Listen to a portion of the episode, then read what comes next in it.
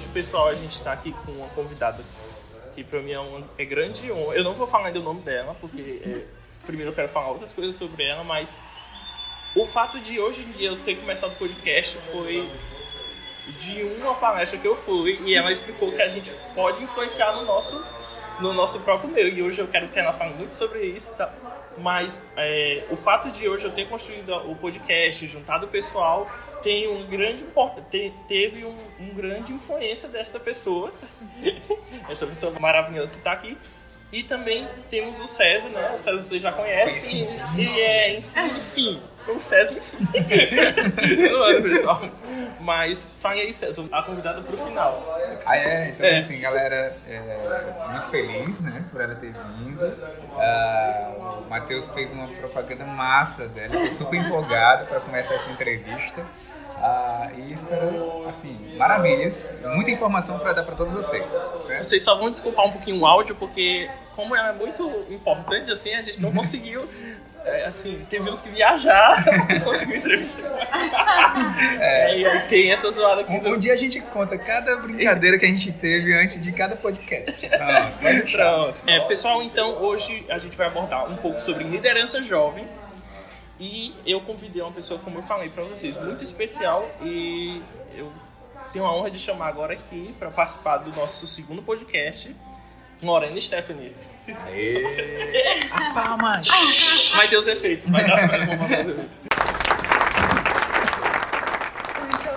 obrigada pelo convite. Também é uma honra para mim estar aqui com vocês e discutir sobre algo que eu gosto tanto, sobre algo que eu venho estudando, sobre algo que eu venho pesquisando, algo que eu tenho curiosidade como pessoa e jovem, que é sobre liderança, que, enfim, sobre como mudar o mundo, como mudar a nós mesmos para fazer esse processo.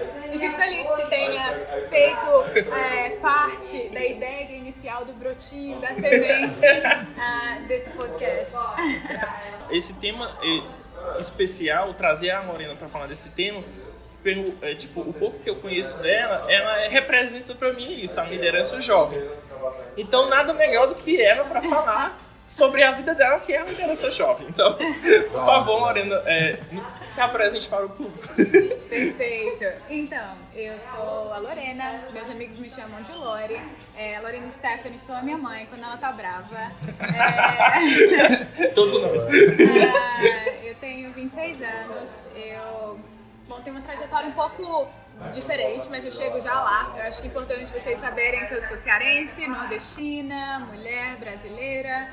Então, isso diz muito sobre o lugar de que eu venho, as lutas que eu trago e a população, esse recorte bem específico é, da, da, população e, e, de traços de personalidade, esse povo empreendedor, criativo, feliz, acolhedor, é, que me ensinou muito e, e, venho daí, a daí que é, trago também a minha fala. É, no mais, eu já fiz muitas coisas na minha vida. É, joguei basquete por 10 anos. Acho que essa foi a minha primeira grande escola de liderança. É, a gente pensa que, que às vezes tem que ser algo muito formal, mas na verdade o esporte ensina muito. Então, esse foi um lugar de, de muito aprendizado. Uh, depois disso, eu sou fiz várias coisas, mas em geral sou vegetariana há oito anos. É, curiosidades, né? Antes de entrar na parte mais intensa. E aí descobri o mundo quando eu tinha 18 anos. Foi quando eu fiz o meu primeiro intercâmbio, fui para a Índia. Fui trabalhar com crianças carentes, basicamente ensinar inglês e cultura brasileira. E, bom, você pensa que por ser brasileiro você sabe bastante da nossa cultura, mas não, não é verdade. Eu tive que aprender um monte para poder ensinar. E, e, nessa experiência quem ganhou mais fui eu. Então, poder trabalhar com populações vulneráveis, poder é, ser uma, uma pessoa que está ali para acolher e contribuir, me ensinou muito. E eu quis proporcionar essa experiência para o máximo de jovens possíveis. Então foi quando eu entrei nessa organização que eu passei oito anos, que foi a ESEC. E nessa trajetória foram vários intercâmbios, 25 países é, e, e muitos jovens impactados nessa ideia de liderança multicultural, que é super contextual com o mundo globalizado que a gente vive. Então, como, como ver o outro como um irmão é, como um, uma pessoa que mesmo estando do outro lado do oceano tem muito mais similaridades do que diferenças. e aguçar esse olhar é, mais, mais sensível com relação é, ao, ao diferente, eu diria. Então, apesar de várias competências e habilidades que a gente ensina, eu acho que essa sensibilidade é, no olhar é uma das é, mais valiosas no mundo de hoje. Bacana, bacana. Essa questão da, da visão, né, do, de mundo, a visão de mundo que muitas vezes a gente carrega por estar convivendo apenas no local e a gente não reconhece no outro. Por exemplo, a gente muda a questão da cultura é, de um bairro para o outro, quanto mais quando a gente pensa no planeta Terra, né, a humanidade. Eu achei bacana tu falar sobre essa, essa, tua, essa tua ida à Índia é, como liderança, né? como, foi lider, como foi lidar com as questões transculturais, é, da tua cultura pessoal com a cultura do outro. Isso. Quando a gente fala de, de liderança, acho que existem dimensões. E uma, a primeira dimensão ela é a gente com nós mesmos. Então, como lidar é, quando você está no seu pior ou quando você está no seu melhor, reconhecer os seus valores, reconhecer as suas reações num ambiente tão diferente daquele que você está acostumado, que a gente chama comumente de zona de conforto. Então, depois dessa dimensão de você consigo mesmo, tem aquela dimensão de você com os outros. Então, lidar com essa dimensão cultural num ambiente onde a sala de aula é diferente, ou seja, meninos e meninas são separados, é, onde existe uma hierarquia ainda maior do que aquela que a gente está acostumado. Quando você sai na rua existe uma desigualdade ainda maior do que aquela que você está acostumado. Então isso tudo me chocou muito no primeiro momento. Mas é muito importante que quando você chega numa nova cultura, você não tenta catequizar de certa forma com aquilo que você entende que é certo e aí, eu acho que é nesse momento onde você ganha uma nova lente de ver o mundo. É quando você coloca acima da lente que você já usa, normal da sua visão, é, você adiciona uma nova, um novo modelo de ver o mundo. Então você não é como se você rejeitasse o modelo inicial que você via o mundo, mas você adiciona, você expande a forma como você vê o mundo. Então, e aí você muda a forma como você interage com as outras pessoas. É, pode parecer uma, uma visão muito meta, mas isso se aplica a coisas cotidianas. Então, é, coisas que, necessar, que antes eu podia considerar errado, hoje eu sei que são uma questão de contexto, são questões culturais que são diferentes em determinadas culturas. Massa. É, pensando, pegando a fio da meada, a, como é que tu vê a, a liderança jovem nas multigerações? É, os pais, é, passando para os filhos, você mesmo pensando no futuro, como é que você vê a, a, Lorena não mais tão é, jovem, jovem. Né? né? Uma, uma, futuramente uma senhora já Adulta primeiro. A, a senhora, gente, adulta. É, mas assim, essa ligação, como é que você vê a multigeração da liderança? Perfeito. É, quando a gente fala de liderança jovem, claro que a gente está falando dentro de um contexto, não é? Uhum. Então, essas pessoas, elas foram expostas a diferentes tecnologias, a diferentes estímulos, a diferentes notícias até, ou até meios de comunicação, uma educação que tinha um modelo diferente. Então, quando a gente pensa no tipo de educação, tecnologia, cultura que os nossos pais eram inseridos, obviamente isso dá um contexto diferente do que a gente vê hoje. E isso gera as diferenças de gerações, X, Y, Z, mas o importante de ver aqui é essa força motriz do jovem, uhum. não é? Em todos os contextos onde existem evoluções, onde existem mudanças, de primavera árabe a revoluções, a gente consegue ver um papel crucial da força jovem envolvida em todas essas transformações. Então, é atemporal que o jovem é força motriz de movimentos sociais, de grandes revoluções é, sociais. Então, acho que isso a gente consegue concordar.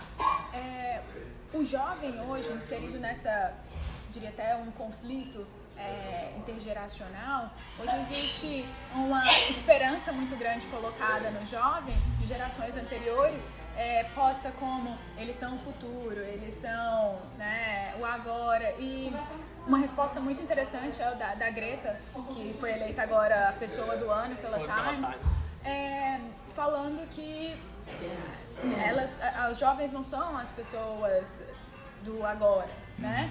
Isso, isso tem que ser resolvido por todas as gerações, como é a questão climática, não é um papel só dos jovens. Então, às vezes é colocada uma carga muito grande nos jovens de que eles que vão resolver, mas na verdade é, existem problemas que precisam ser resolvidos por toda a população. Hum, claro. E aí qual é o papel do jovem nesse ponto que você mencionou de ser tão importante? São 50 milhões de jovens no Brasil hoje. O Brasil passa por um fenômeno que é, poucos países estão passando hoje, que é um boom demográfico. Uhum. Então isso gera um potencial, é uma palavra que você usa que é muito importante. E qual o potencial do jovem brasileiro? Se a gente estivesse operando a nossa máxima capacidade produtiva, o que o Brasil poderia ser? O que o jovem no Brasil poderia ser? É, mas será que existe hoje no Brasil uma capacidade desse jovem se desenvolver ao seu pleno potencial? Existe hoje uma educação básica que possibilite com que esse jovem é, acesse enfim, a, a, a escola e, e, depois a uma universidade de qualidade e depois consiga se inserir no mercado de trabalho, as taxas de desemprego hoje afetam principalmente a população jovem. E quando a gente pensa em o jovem ser o futuro do, da nosso país e do mundo em geral, como que isso reflete, essa grande população jovem, como que isso reflete numa previdência social no futuro? Quem está pagando essa conta que não fecha? Sabe? Então, existe um, uma faca de, de dois gumes aí, uma moeda de dois lados, que é a esperança do jovem, uhum. mas será que está dentro, enfim, está se construindo um ambiente propício para esse jovem se desenvolver ao seu pleno potencial e ser essa transformação que a gente precisa? Então eu tenho mais uma pergunta do que uma resposta. É, é verdade. Não, mas eu acho interessante isso, porque essa questão ela remete diretamente à, à, ideia do desenvolvimento, né? O desenvolvimento humano. O jovem ele, ele eh, se para pensar, os menos favorecidos, é, eles acabam tendo uma dificuldade na, no seu desenvolvimento que interfere diretamente na personalidade, no modo de tratar, né? É, inclusa aí a educação o Brasil ainda hoje tem muitos jovens que não concluem o ensino, o ensino fundamental, é, o que implica diretamente na questão das políticas educacionais. Uh, e assim, eu fico pensando em, em que dimensão, que hoje né, é, é, está sendo feito e o que poderia estar sendo feito para intervir diretamente nessa questão do jovem, principalmente quando envolve a questão da educação, do desenvolvimento, né, da identidade. Na tua concepção, vamos lá, é, o que hoje tu já vê que está andando para a melhoria desse jovem e o que ainda precisa ser feito em relação, inclusive, de políticas públicas? Certo. A gente teve uma discussão bem legal é, sobre políticas públicas com um coordenador de juventude daqui uh, de, de, Fortaleza, que é o Júlio Brise. Inclusive, a gente convidou ele. Espero que ele esteja aqui nesse podcast em breve. Se estiver escutando, um abraço. Ele é um grande parceiro aí de, de lutas pela juventude.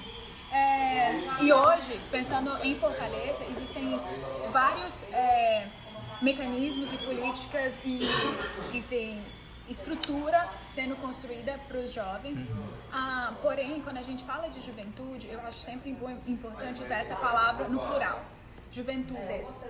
Então, quando a gente fala, mesmo sendo localizado na cidade de Fortaleza, existem vários é, cinturões de juventude.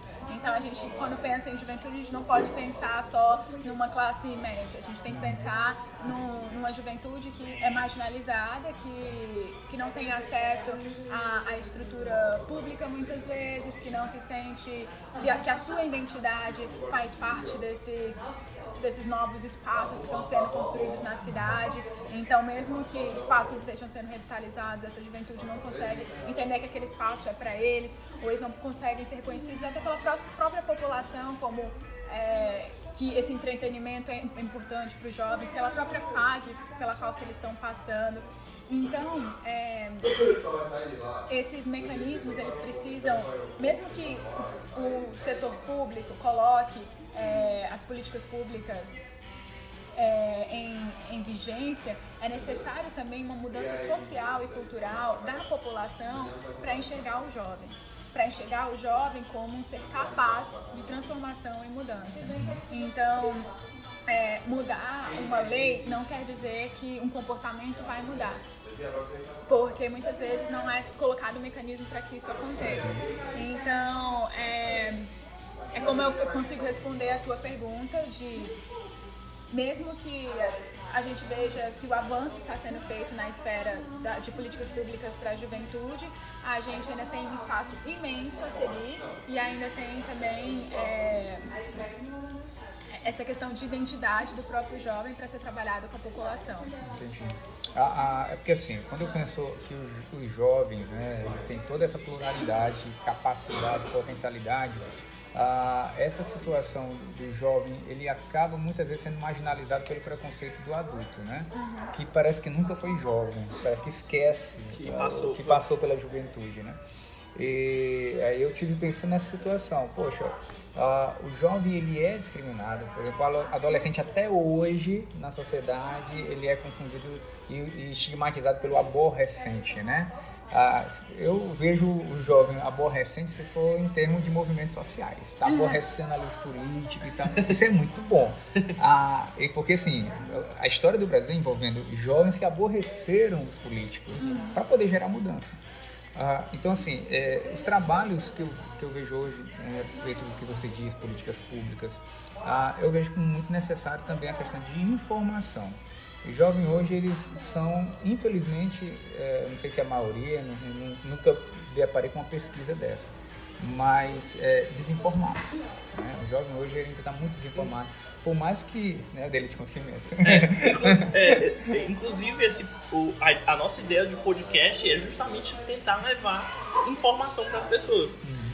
É tentar trazer esses assuntos como liderança jovem, como a gente falou no episódio passado sobre delay do conhecimento, são assuntos é, que são realmente verdadeiros delay. As pessoas elas não chegam a informação a ela por parte do, do, ambiente que a gente se envolve ou por parte própria da pessoa, como a gente debateu. Tem pessoas que estão escutando esse podcast que elas não sabem nem o que são liderança jovem, né?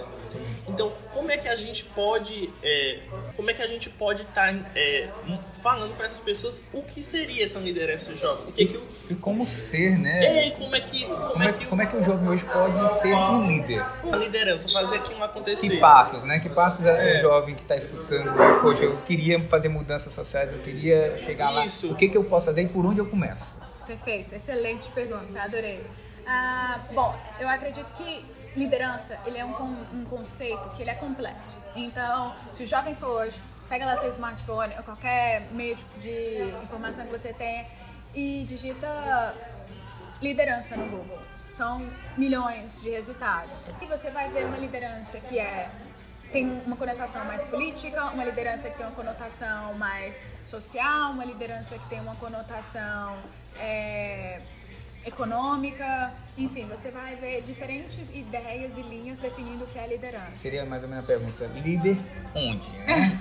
Também tem isso. Até tem questão de liderança autoritária, né? Como, tipo... Exatamente. Forma de ser e aí é. é importante que a gente sublinha aqui que a liderança que a gente está falando é uma liderança baseada em valores, em valores éticos e valores de integridade, porque a gente sabe que um líder é, existem líderes de facções, líderes de, uh, enfim, então a gente entende que uh, o termo liderança, quando a gente fala de liderança jovem, transformação, ele é acompanhado desse desse termo implícito que é a questão de, de integridade, de valores. E aí, a partir disso, a gente consegue ir para outra parte, né? Os jovens, esse recorte que a gente vive hoje da população brasileira. E muitas vezes quando a gente define o tema, e por a gente às vezes gostar muito de complicar e deixar as coisas bonitas, quando a gente fala liderança jovem, a gente não está falando de um jovem de classe média que tem instrução e, e consegue ter acesso à informação, não necessariamente. É importante pensar aqui que existem líderes comunitários, existem é, pessoas que estão realizando uma transformação dentro das suas próprias famílias, dentro de uma pequena empresa, existem, existe liderança jovem que é um, um fenômeno de intraempreendedorismo, ou seja, empreendedorismo dentro das próprias empresas e fazendo uma mudança no status quo que está lá estabelecido. Então, queria ampliar um pouco a visão do que é liderança para além dessa questão de, ah, eu só posso ser um líder se eu me engajar no movimento jovem. Você pode ser um líder se você fizer alguma coisa hoje no seu ambiente que gere uma mudança visível palpável e que melhore a vida de outras pessoas e a sua também. Então, eu gosto de pensar na ideia de coerência, fazer esse alinhamento desse discurso com a prática e gerar essa mudança social em casa, na sua comunidade, na sua cidade ou no mundo. É até legal isso que a Lorena falou agora. Tem um pré-conceito, né? Um, um, um, conceito estabelecido que liderança é, é aquilo lá bonito, lá é um líder, aquela visão. César, na sua vida, onde você foi líder? É, é legal a gente falar exemplos que a gente viveu como liderança para que as pessoas. Não, para fazer essa pergunta parece que deu um estalar, né? O insight. insight. É. Essa é a palavra, é insight. É porque, é porque realmente quando a gente para para pensar na, no nosso contexto de vida, uh, eu fui líder em vários contextos, uhum. né? Eu tive, eu trabalhei no exército, inclusive, já, já fiz trabalhos, projetos sociais, missionários. Então, assim, eu tive vários contextos diferentes, a qual eu tive que, um papel de liderança. Eu entendo hoje que o meu papel de liderança à época era de influência, né? Existia um ideal, um ponto de, de, de vista e que queria ser feito ali uma diferença num determinado problema, contexto e que necessitava da ajuda de outras pessoas para mudar aquele contexto. Então eu me senti, por exemplo, em várias várias é, situações, aquele que influencia pessoas para colaborar com o ideal. Né? Então, por exemplo, um trabalho da faculdade. Uhum. É, existem aqueles que, que estão ali para colaborar, mas existe sempre aquele que toma a rédea da situação para organizar aquilo, né? Para dizer assim, não, gente, é, seria ideal participar dessa forma. E eu sempre fui muito democrático, eu acho que eu sou um líder democrático. Gente, eu pensei assim, o que, que vocês acham, né? E é um estilo é, de liderança. Eu gosto. Gente, como é gostoso você pegar o, a ideia do outro, pegar o outro aqui e dizer assim, ah, é, não tá legal, César, eu pensei dessa forma, e o que, que você dá? Será que dá para migrar para essa proposta? É, então, assim, é, esse insight me recordou muitas coisas. Eu não era tão líder assim quando criança, nem na adolescência. Eu acho que eu fui respirar a, a, o ar da liderança mais depois ali dos 17, 18 anos. Né? Mas é, é realmente uma sensação gostosa e suada, né? Isso. Porque é, é muito esforço, muito esforço. E quando eu fiz essa pergunta para a Lorena de como você se tornar líder, é, eu entendi que você tem que partir de um, de um suposto que existe um problema a ser resolvido. Né? Uhum. E se você está incomodado, uhum. você está tá com aquela fagulha, é. você realmente tem que arregaçar as mangas é e tentar gerar mudança. Né? E essa é a pergunta que eu mais gosto de fazer para jovem, porque às vezes a gente chega com a pergunta de qual é o seu sonho, é, quem te inspira, que são perguntas importantes, mas igualmente importante é o que te incomoda, o que é que te faz levantar e falar, isso precisa mudar. E eu gostaria de fazer alguma coisa para que isso mudasse. O que é que mexe com a tua história, o teu âmago, e por isso que eu comecei falando de onde eu venho, porque muitas das minhas insatisfações sociais vieram do contexto ao qual eu fui inserida e cresci. Então, pensar num mundo que tem mais oportunidades, onde as pessoas são vistas como iguais, para mim é, é, algo, uma condição sine qua non, é, uhum. é uma condição pela qual não é possível seguir caso isso não aconteça. E o, e o Brasil precisa disso mais do que nunca hoje. É, é, só para tocar nesse assunto, é questão de personalidade. Né? Tem gente que é muito tímida, uhum. tem gente que é duro para fazer mudança e tal. Ah, mas eu tenho vergonha porque eu, eu não sei falar tão bem como a Lorena, o Matheus. Então, eu sei falar. Ah, então, como é que eu posso gerar essa mudança? Lorena, você já teve alguma experiência de contato com alguém que fosse tímida, assim, mas conseguiu assim realizar alguma mudança? Muito demais. Existe um poder intrínseco aos introvertidos. Então, introvertidos, se você está aí me escutando, este mundo é seu. Go get it. Ah, por quê? Porque, bom, existe um, um, agora, né, vamos usar um pouquinho da, da psicologia. Eita, É, eu gosto Eita. disso. ah, existe Matheus essa- chega e ficou É, vou ficar aqui do lado. Existe essa ideia de que o extrovertido é aquele que gosta de lidar com pessoas e o introvertido é aquele que está sentado no canto. E é tudo uma perspectiva de energia, né? Que, onde consigo me recarregar melhor? Me recarrego melhor com as pessoas ou me recarrego melhor sozinho? Não tem necessariamente a ver com saber falar em público ou não. Eu tenho amigos que são muito tímidos fora do palco, mas que no palco dão um grande show e você não, não consegue acreditar que essas pessoas eh, são tímidas na vida delas, é, é, pesso- pessoal. Então, é, é super possível. E, de certa forma, eu acredito que eu era uma criança um pouco mais tímida, uma jovem nem tanto, mas, mas existe, existe um... Quando a equação do- da tua insatisfação é maior do que a tua vontade de ficar paradinho no teu canto, você vai ser igual a você se mover e fazer alguma coisa. Então você só precisa encontrar algo que seja é, que te chacoalhe o suficiente para que você consiga sair dessa questão do, da timidez. E que é um grande desenvolvimento, é um grande ganho. Acho que as pessoas não têm nada a perder, né? Tentando se expor um pouquinho mais pelo, pelo, pelo que elas acreditam, né? E a gente falou aqui da ESEC, mas existe outras organizações jovens, de liderança jovem, é, Empresa Júnior, Enactus, Escoteiros. Escoteiros. Movimento Choice. Então a gente pode passar É, horas falando tipo, falando sobre. Existe, se você se dispor a procurar e ver qual que se encaixa no seu perfil, ou que tá na sua proposta, se não, invente uma. Invente a sua. perfeitamente. Eu parto desse preceito. Se não existe um negócio que, que se você se adequa, vá lá e invente, Isso. mude. Tem gente que trabalha na comunidade, na, na igreja, é, em vários locais. Eu, antes da, da ISEC, mesmo fui voluntária aqui no Hospital do Câncer Infantil, no Albert Sabin. É, trabalhei no IPRED, que é para crianças com subnutrição. Então, existem vários espaços onde você pode contribuir, mas eu queria trazer essa perspectiva de que você pode ser líder em casa. Então, por exemplo, eu acabei de voltar e eu, tô, eu, eu tenho certeza que eu estou contribuindo com um papel crucial na minha família e, e muitas vezes o jovem, né, eu sou muito ambiciosa e eu posso falar dessa perspectiva, é, a gente quer mudar o mundo, a gente quer transformar todas as pessoas, a gente quer ver as coisas acontecendo imediatamente, mas é importante olhar para esse o que, que você pode influenciar agora, né? Eu acho que um dos conceitos que a gente tinha conversado antes. Existe essa zona é, de preocupação, que a gente está preocupado com o meio ambiente, mudanças climáticas estão acontecendo, isso é difícil de entender qual é a nossa contribuição, mas qual é a sua mudança para a, sua contribuição para a mudança climática? A minha influência na mudança climática, por exemplo, é ter deixado de comer carne. E isso eu, eu sei que ajuda minimamente, mas é o que eu posso fazer. Não usar sacola plástica, é o que eu posso fazer. É, ter um consumo mais consciente, isso eu posso fazer.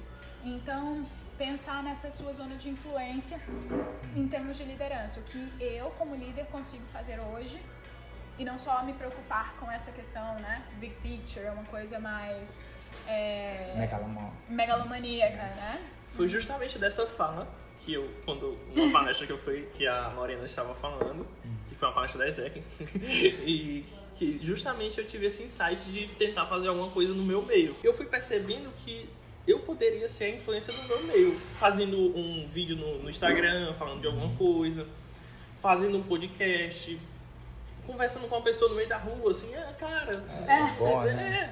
é.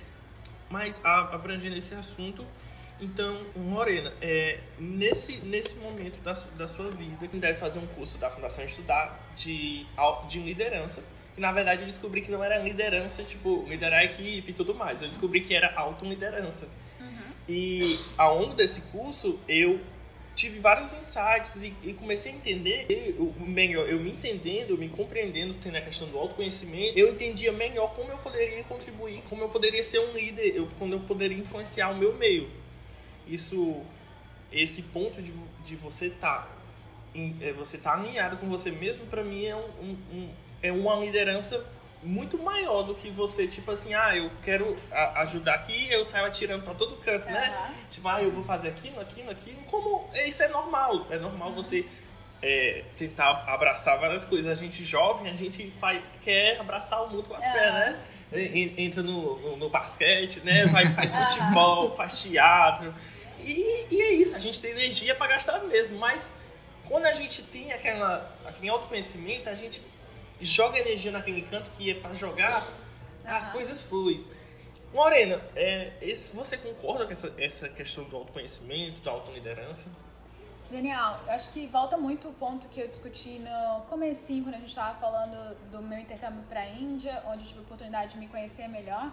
É muito diferente quando uma pessoa entende pelo que ela é apaixonada e onde que ela quer colocar a sua energia, né? Essa questão de canalizar as suas paixões é, em um lugar e fazer, enfim, concentrar e focar naquilo faz com que aquela pessoa seja reconhecida em determinada área. Então, é, quando a gente pensa em grandes escritores ou grandes artistas, eles tinham um foco, eles tinham uma linha de pensamento a qual eles se dedicavam.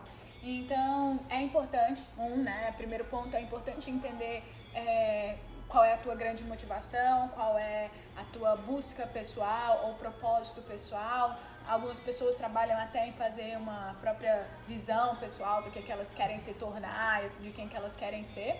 Uh, um segundo ponto é ter disciplina para conseguir concretizar isso. Então, ah, vocês veem pessoas muito bem sucedidas, de Barack Obama a Beyoncé, e eu e você, todo mundo tem o mesmo número de horas no dia.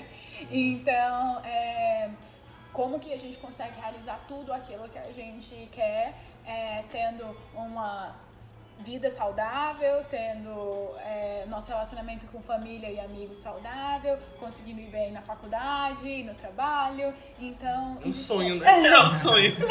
Existem várias esferas da vida que a gente tem que considerar quando a gente fala de liderança.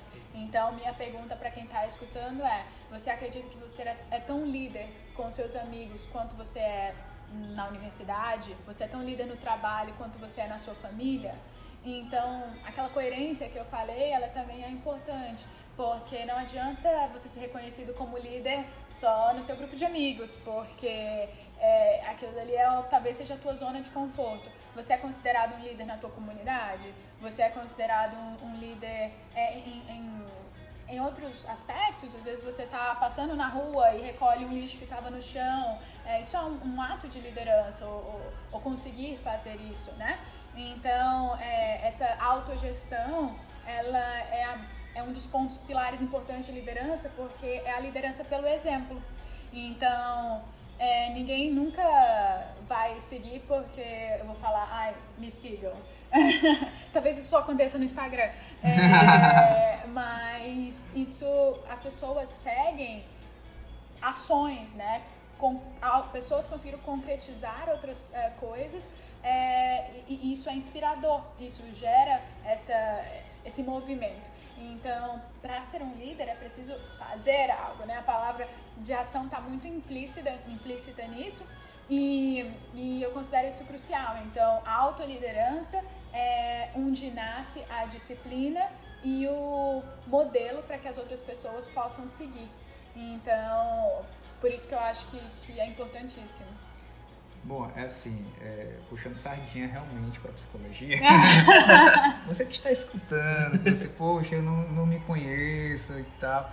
É, procure se conhecer melhor, né? Procure se identificar, suas qualidades, seus defeitos também, que é muito importante pensar nos defeitos mas não ficar apenas nos defeitos. Uhum. E se vocês têm interesse de, de aprender mais sobre liderança, faça pesquisa, né? É, a gente vai procurar isso, deixar né? no link, né? Alguns materiais que a Morena pode estar indicando. Eu não sabia dessa parte, mas eu tenho certeza que ela deve ter um, assim... Um... Estarei seguindo.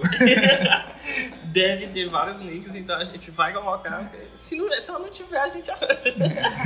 É, tem várias pesquisas legais sobre liderança é, atualmente, pensando é, como em quem que esse jovem se espelha, é, quem que ele confia como líder, quem são os líderes que esses jovens têm na cabeça. É muito interessante pensar sobre isso. Ana, tu tem algum livro Um livro. Indicações. Mas não, não, perguntando se ela já escreveu Ah, um é verdade, a livro, gente tava se tem nesse- interesse. ainda não. A gente tava Atualmente curioso. estou escrevendo artigos. Ah, mas sobre, sobre esses assuntos? de É liderança liderança, jovem, é liderança feminina, protagonismo feminino. A gente quase esqueci, já que ela lembrou. Ah, não, cara, eu- que eu coisa maravilhosa. Tinha, tinha anotado aqui. Aí foi. Tinha anotado Desculpa aí, gente. Sobre livros também. O que você vê a liderança em relação à gestão de pessoas? Ah, perfeito. Tá. Eu trabalhei com gestão de pessoas jovens, que é um estilo diferente de gestão de pessoas, porque você trabalha é, ferramentas de educação que são diferentes, com estímulos bem mais atrativos, porque a gente quer captar essa atenção desse jovem, quer treiná-lo ao mesmo tempo. A gente trabalha com a cultura organizacional que é bem mais dinâmica, bem mais criativa, tem que ser extremamente democrática, tem que dar voz a esse jovem, porque a gente quer que ele fale, então é, é importante que a, a prática da organização é, converse com, com essa dinâmica também. Ah, a gente fala de, de uma gestão de pessoas que é baseada em performance, que precisa ensinar esse jovem a é, entregar, a cumprir mínimos, a fazer com que ele seja educado a entender como processos básicos dentro de uma organização, uma empresa acontecem antes que ele dê de cara com o mercado e tenha um baque muito forte quando ele chegar lá. Então, trabalhar isso com o jovem é uma experiência muito gratificante porque é como se fosse o primeiro local onde o jovem tem a oportunidade de se testar. Então, é, e, e- e trabalhar o papel da liderança aí é importante porque essas, esses líderes que vão dar feedbacks para essas pessoas, esses líderes que vão é, fazer avaliações de desempenho. E é muito importante que essas pessoas saibam como entregar essas mensagens de uma forma que é, não denigra a autoestima dessa pessoa, que, que na verdade é, seja um, um motivador. E trabalhar isso com organizações voluntárias, onde você não tem um incentivo financeiro, é muito mais interessante e desafiador, porque o jovem não está ali por um- uma recompensa monetária, ele está ali porque ele realmente quer se desenvolver. Então, é um trabalho muito difícil, se eu posso colocar assim. Seria minha próxima pergunta. É, Gerir com jovem é fácil? Não, não é, não é, não é, não é, não. E também por uma questão é, de dinâmica geracional, eu diria. Então, é, se eu penso em pessoas que nasceram nos anos 2000, elas já têm mais de 18 anos. É, eu me sinto uma velha quando eu falo assim, porque eu tenho 26. E a forma como essas pessoas aprendem já é diferente da forma como é, É porque ela não sabe a idade do César. a César se entregou Gente, aqui. assim, ela tá falando com 26 anos, que ela é, já tá uma dizer, coroa, é. entendeu? Pessoa- Aí eu não vou dizer minha idade no momento. Mas assim, né? a idade de. Cristo. Mas, é- mas é eu fiz assim, uma carinha de quem tá querendo chorar, entendeu? Mas o César vai me entender. Ah, não, eu já entendi isso. Mas é, é uma questão de que um- é um gap de, de menos de 10 anos e essas pessoas já aprendem de forma diferente. Então, é, se eu pensar num bebê hoje, ele já consegue mexer na tela de um smartphone. Então, é, crianças que brincam em tablets, que fazem suas provas no tablet. Eu não podia nem pensar nisso. É, e nem faz tanto tempo. Então, considerando tudo isso, é muito é, desafiador porque é muito dinâmico. Então, todo dia você tem que encontrar novas soluções para problemas que nunca existiram, porque nunca teve gente dessa idade antes, vindo dessa geração. Então, é, eu acredito que essa é uma das vertentes mais interessantes de trabalhar com gestão de jovens. Muito bacana, muito bacana. É, eu, eu tenho um- uma certa visão de que o jovem tem essa tendência cada vez mais plural, né? E cada vez mais jovens, Aham. jovens estão liderando. Ah, é, tem saído algumas, algumas, algumas ideias de- das crianças liderando, né? Crianças que lideram outras ah, dentro dos seus âmbitos domésticos, dentro da escola. E eu estou tentando puxar essa questão para a escola, porque eu sei que a escola é um campo de influência. Né? Ah, pensando no teu contexto educacional, tá? Uhum. eu queria saber de ti como que a escola influenciou na liderança, na tua liderança. E, e só jogando outra, uma outra pergunta em cima de outra pergunta, hoje em dia você também está trabalhando com educação. Isso. Então, essa ligação com a educação, ela aconteceu? É, como é que você chegou a procurar trabalhar com educação depois Tá. de trabalhado com gestão de pessoas, gestão... Basicamente, quando você está na ESEC, você tem todo tem que entender de finanças, tem que é um mundo, né? Então, é, você tá indo para a parte de educação, o porquê, assim, qual foi a sua Tá. Então, pensando na minha formação é, e educação, eu acredito que eu sempre estive na educação, acho que eu nunca saí de lá.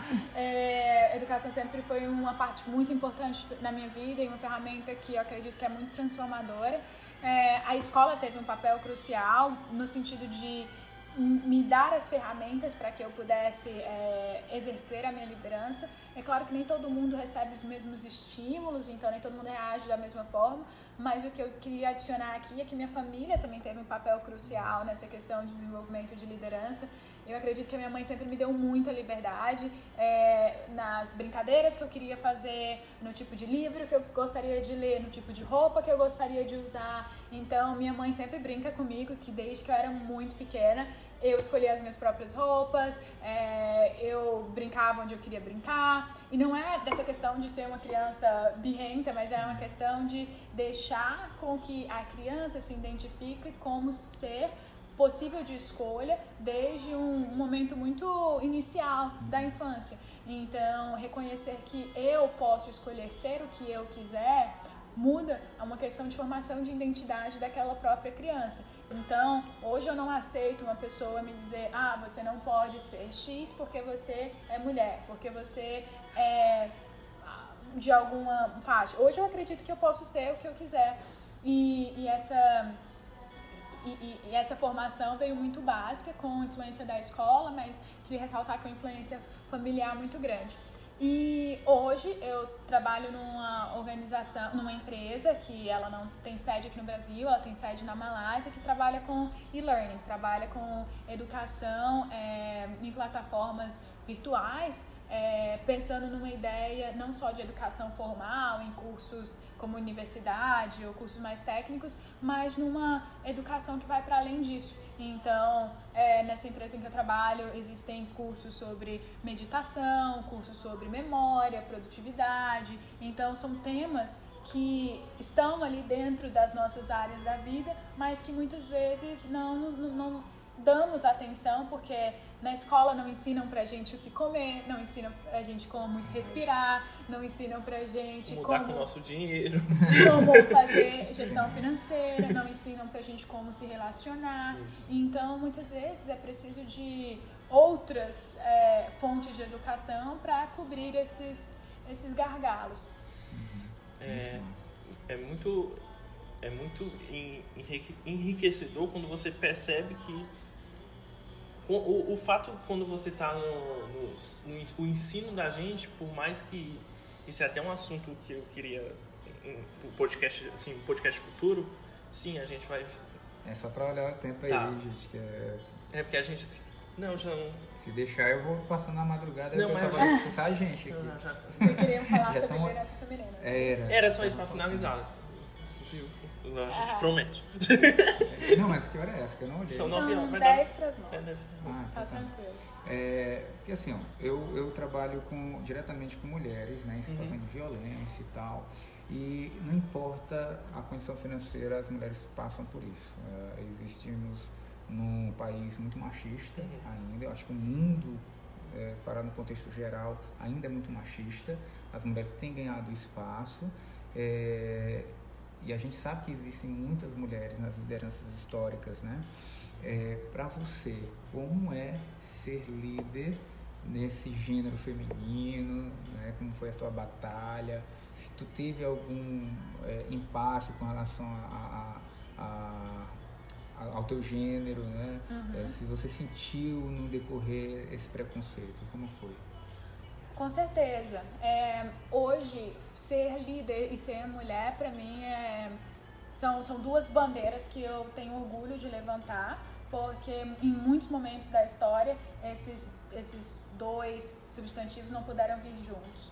Então, é, para mim, eu sim tive momentos é, onde fui é, sofri um preconceito, vamos dizer assim, por, por ser mulher, então por ocupar é, cargos altos de liderança dentro de um, locais que são majoritariamente dominados por homens, não necessariamente na organização onde eu estava, mas quando a gente vai se relacionar com outros órgãos, então esfera pública, é, a gente sabe que existe uma maioria que ainda é de homens brancos, se, se for para dar nomes.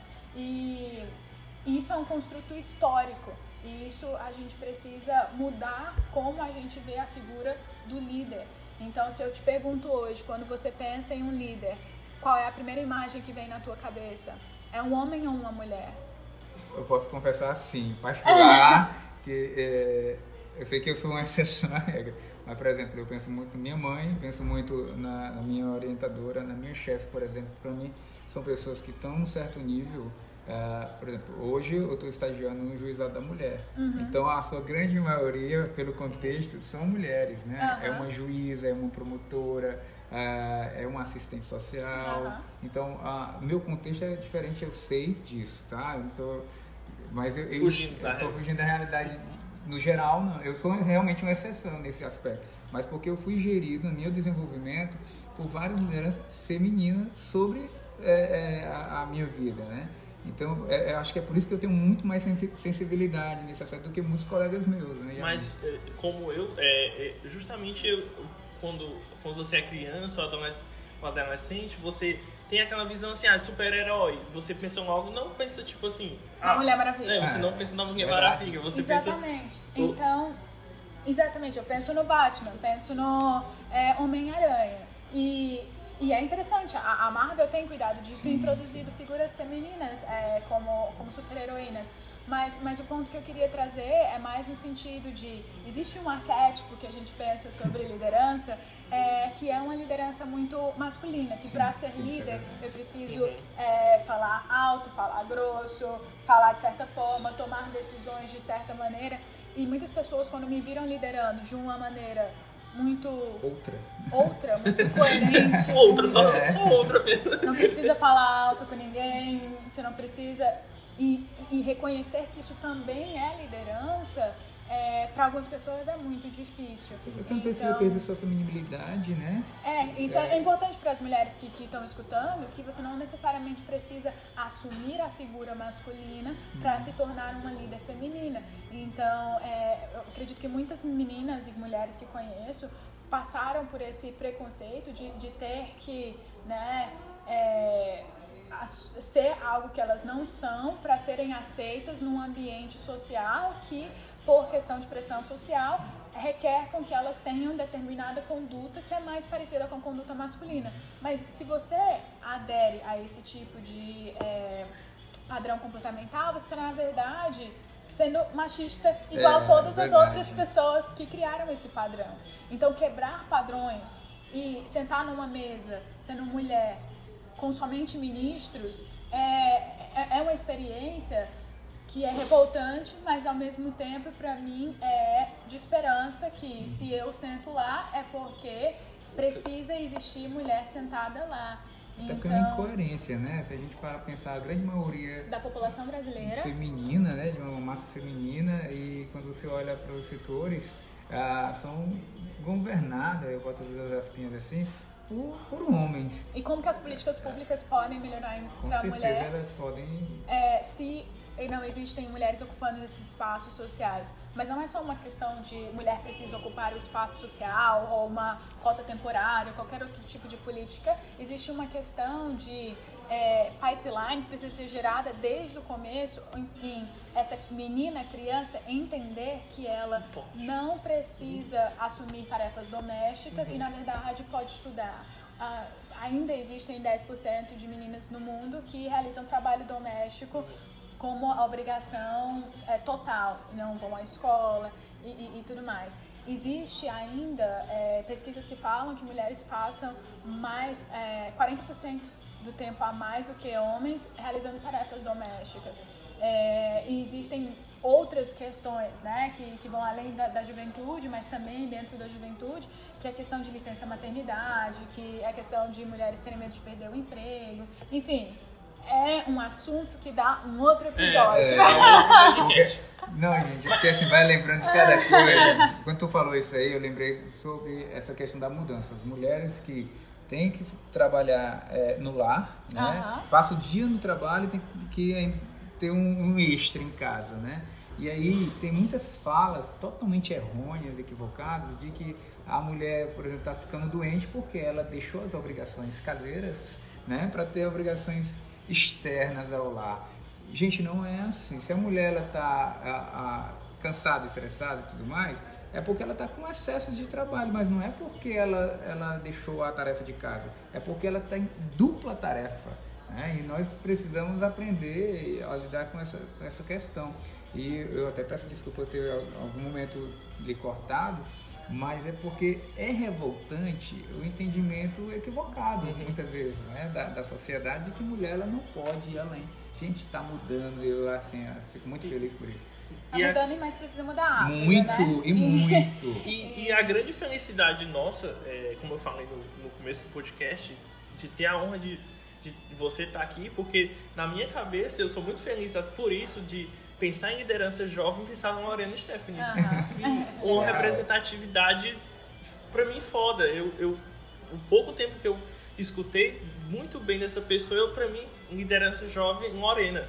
Legal. Outra liderança jovem que vem na minha cabeça, Tabata Amaral Aham. que também é outra mulher. E, e eu fico muito feliz de ter essas referências e estar aqui com uma referência dessa e estar mostrando para vocês, envolvendo essa, essa liderança de ter criado esse podcast. Todos nós podemos criar alguma coisa e mudar nosso meio. É. E eu acredito que a grande tarefa de casa para quem escutou, está escutando esse podcast, é pensar é, o que é que eu posso influenciar no meu meio hoje. Então, é, mudar a perspectiva sobre como a gente vê mulher na liderança, é, fazendo um trabalho comunitário, é, ajudar alguma coisa dentro da minha família, no meu núcleo familiar próximo, ou ah, talvez, enfim, algo no Brasil, algo no mundo. Todas essas são questões relevantes porque são proble- problemas que alguém precisa resolver. Mas precisa ter alguém incomodado o suficiente para resolver aquilo, né? Então, por exemplo, a questão de gênero é uma questão que me incomoda muito ainda.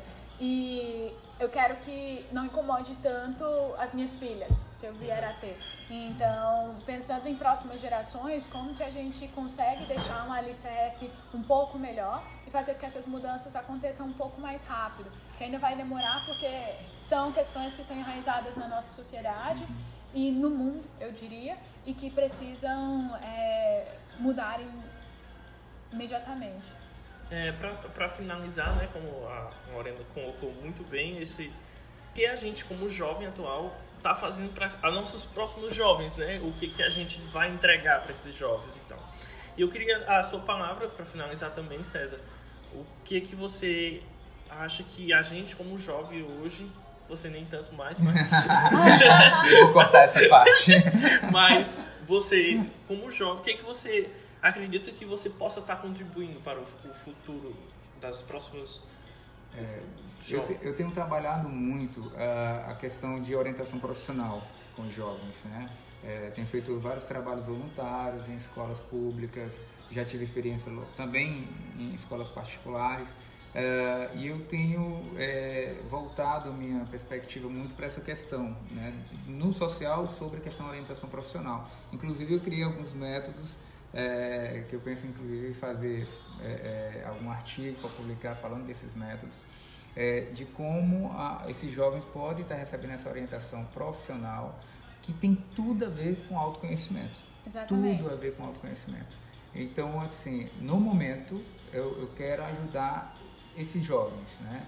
Se eu puder abarcar o maior número de, de escolas, porque eu sei que vou abarcar o maior número de estudantes com isso, é, não só no terceiro ano do ensino médio, mas desde o fundamental, para que eles possam já estar elaborando essa questão da identidade própria, e do seu profissional e do mercado de trabalho e tal. Para mim isso é enriquecedor. Então, é, eu estou focando aqui, nesse ponto. Ah, Pode ser tema de um próximo podcast. É muito, é muito tanto- injusto pedir que um jovem de 16 a 17 anos escolha a sua carreira, Ah. né? Pensando em dezenas de carreiras que um jovem pode ter hoje. E, Então, e- e sem falar na influência da família, né? Por exemplo, eu vou dar só um exemplo. Tá? Aham. A gente vai encerrar esse É, negócio. ter- Vai até ser cortado, não se preocupe. Mas, Lorena, olha, a... quantos jovens eu peguei que eles disseram assim, mas meu pai quer que eu seja isso. Aham. Minha mãe quer que eu seja aquilo. E você, o que, que você quer? né? O que, que você pensa? Tá, tá no seu ambiente? Não tá? E como é que você pode chegar lá? Né? Aham. Será que esse lá pode também chegar aqui? Então, é, é muito difícil a elaboração. E eu percebo que é muito pela falta do autoconhecimento. né? e, e, cara, quem dera se todos os psicólogos pegassem pelo menos um, sei lá, meio período, né, para dar eh, esse tipo de instrução para os jovens, cara, na- uma vez na semana. Ir. Lorena, ó, muito obrigado, tá? É, eu meu. fiquei muito satisfeito, muito feliz por você ter aceito. O papo foi muito massa, muito gostoso de, de entender a tua história, da tua caminhada. É, espero que nós possamos ter outras oportunidades, né? Tomara. E tomar outros chás, cafés e chocolates. Opa, não espalhe. E que teu, teu futuro seja assim, grande sucesso, que você é, tenha essa sede que ela aumente e que muitas pessoas possam ser influenciadas mais ainda, tá bom? Muito obrigada pela oportunidade. Uma honra de verdade conversar sobre assuntos que eu amo e que eu gostaria que mais pessoas pensassem sobre. Então, eu acredito que se cada pessoa que escutar conseguir é, refletir um pouco sobre qual que é o teu papel no mundo, o que é que você quer transformar, é, o que, que te incomoda e fazer algo por isso, nem que seja uma pequena ação, já vai fazer uma diferença enorme. Gente, gente, é, como eu falei no começo e falo, vou falar novamente, é, realmente eu tô é, muito emocionado de a gente estar no nosso segundo episódio, estar aqui com a Lorena, que é, é uma referência muito grande para mim. Ela, querendo ou não, ela contribuiu para que hoje esse projeto estivesse andando. Então, é assim, a gente só tem muito é, a agradecer por qualquer coisa que a gente é, é, a gente é, a gente ainda é muito um leigo em relação, em relação a isso mas a gente o, o a nossa vontade a nossa é, nosso interesse em, em, em trazer alguma coisa de interessante para os jovens e para a gente mesmo eu aqui tô é, tipo eu saio daqui feliz assim tipo vocês, minha cara de feliz assim, de contentamento, assim. Eu, eu estou A gente, a satisfeito. gente vai postar no Instagram a cara de felicidade. É, não, é sério. Mateus. Mas isso é muito enriquecedor. Eu só tenho que te agradecer mesmo. Eu queria só que, para finalizar, você deixasse seu Instagram para que as pessoas é, que quisessem trocar um papo com você, se você estiver aberto a receber, é, Claro. deixasse o- seu Instagram e, e se também é uma ideia que a gente teve aqui de você recomendar algum livro, algum fica a seu critério, só pra gente finalizar. Mas mais uma vez, obrigado de coração mesmo. Espero ter, se a gente pudesse gravar todo episódio com a Lorena, a gente tava gravando. Mas infelizmente, pra conseguir o tempo com essa moça é, é muito difícil. Mas Genial, obrigado. Genial. É, meu Instagram é arroba Lorena Stephanie. Stephanie é complicado, mas vamos lá. S-T-E-P-H-A-N-E underline. É, mas vai estar na descrição, Isso. então vocês encontram lá. Isso, É. com certeza. e, bom, um livro. É, o nome do livro foi é, Fa- Factfulness. É, eu não sei se ele está com tradução para o português já, mas foi um dos livros mais importantes que eu li esse ano. É, ele fala sobre dados e dados é, de uma forma que eu nunca tinha visto antes, porque ele critica o fato da educação que a gente recebe na escola já ser muito atrasada e o que a gente aprende na escola já é atrasado com o que acontece no mundo de hoje. Então ele abre uma perspectiva de o mundo tá melhor ou tá pior. E para dar um spoiler para vocês, tá melhor, mas ainda tá muito ruim. Então, se quiserem saber mais, vão lá. É um dos livros preferidos do Bill Gates.